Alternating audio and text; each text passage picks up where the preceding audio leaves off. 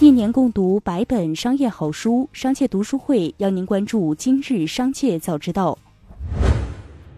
七月十八日，针对某自媒体发布三六零公司在哪吒汽车投资项目中只是草签协议，属于精神股东一文，哪吒汽车在官方微博发布声明称：“谣言止于智者。”针对相关网络自媒体的恶意诋毁及造谣行为，三六零公司和哪吒汽车将保留追究法律责任的权利。七月十七日，据国家民航局消息。湖南成为我国首个全域低空飞行试点省份，湖南将在三千米以下低空空域进行航空器监视、通信覆盖、低空空域监管、低空空域运行管理等方面积累经验，为全国低空开放提供理论依据。继续关注企业动态。一款名为“微信自动抢红包”的软件，可以使用户在微信软件后台运行的情况下，自动抢到微信红包，并且设置有开启防封号保护，应对微信软件的治理措施。这款软件的开发和运营方掌上远景公司以及提供下载平台的卓易迅畅公司，被微信软件的开发者和运营者。腾讯科技公司、腾讯计算机公司以不正当竞争为由诉至北京知识产权法院。近日，该案一审宣判，法院认定掌上远景公司构成不正当竞争，判决其赔偿两原告经济损失四百五十万元及合理支出约二十五点四万元。七月十六日，因解雇了一位在沃尔玛工作了十六年的唐氏综合症员工马洛斯佩斯，美国联邦陪审团裁定沃尔玛赔偿一点二五亿美元。沃尔玛的发言人表示，不会容忍任何形式的歧视，他们本来会有解决方案的。另外，赔偿的数额不合理。为当上百度贴吧吧主，北京男子张维向时任百度贴吧事业部资深产品运营师、产品运营经理薛飞行贿了三万元人民币现金，以及一辆价值超过七十万元的宝马 X 五系列汽车。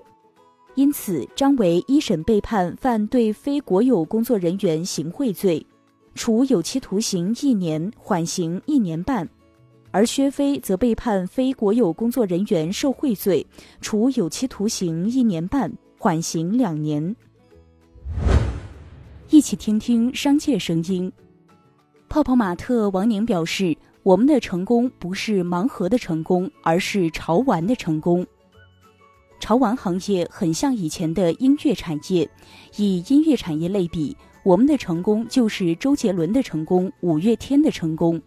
我们帮歌手出专辑、发唱片，帮他们把作品进行商业化，但不能简单理解为这只是磁带的成功。董明珠坦言，在数字化时代，像格力这样的制造业企业，必须要敢于对自己曾经的优势下手，顺应时代做创新。面对今年上半年取得的业绩，五星控股董事长汪建国表示。在这个大变革时代，要有点野心和雄心。他表示，有多少能力办多少事，有多少钱就做多少事。这样的观念是职业经理人的思想，是小农经济思想；而企业家的思想是有条件要上，没有条件创造条件也要上。接下来，将目光转移到产业纵深领域。这一周，各国继续围剿币安。美国司法部表示，根据法律，币安必须配合调查。马耳他金融服务管理局、香港证监会、立陶宛、意大利公司和交易委员会都对币安发出了警告。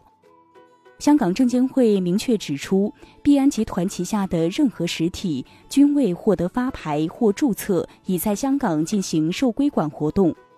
币安主要支付合作伙伴停止提供与币安的相关付款。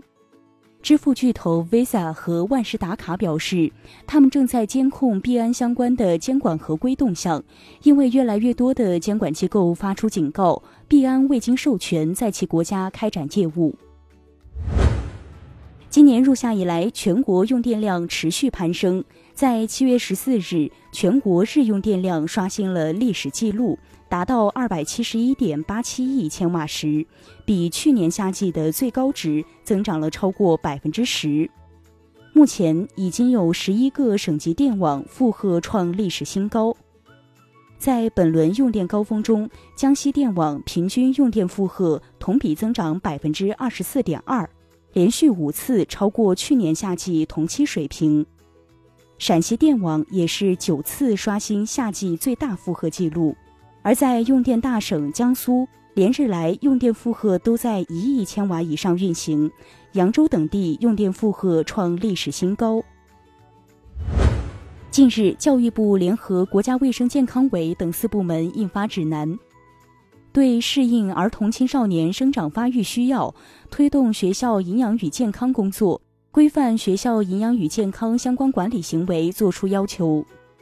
指南第二十五条规定，不得在校内设置小卖部、超市等食品经营场所，不得售卖高盐、高糖及高脂的食品和酒精饮料，不得对含糖饮料、调味面制品等零食进行广告宣传。最后，一起关注国际事业。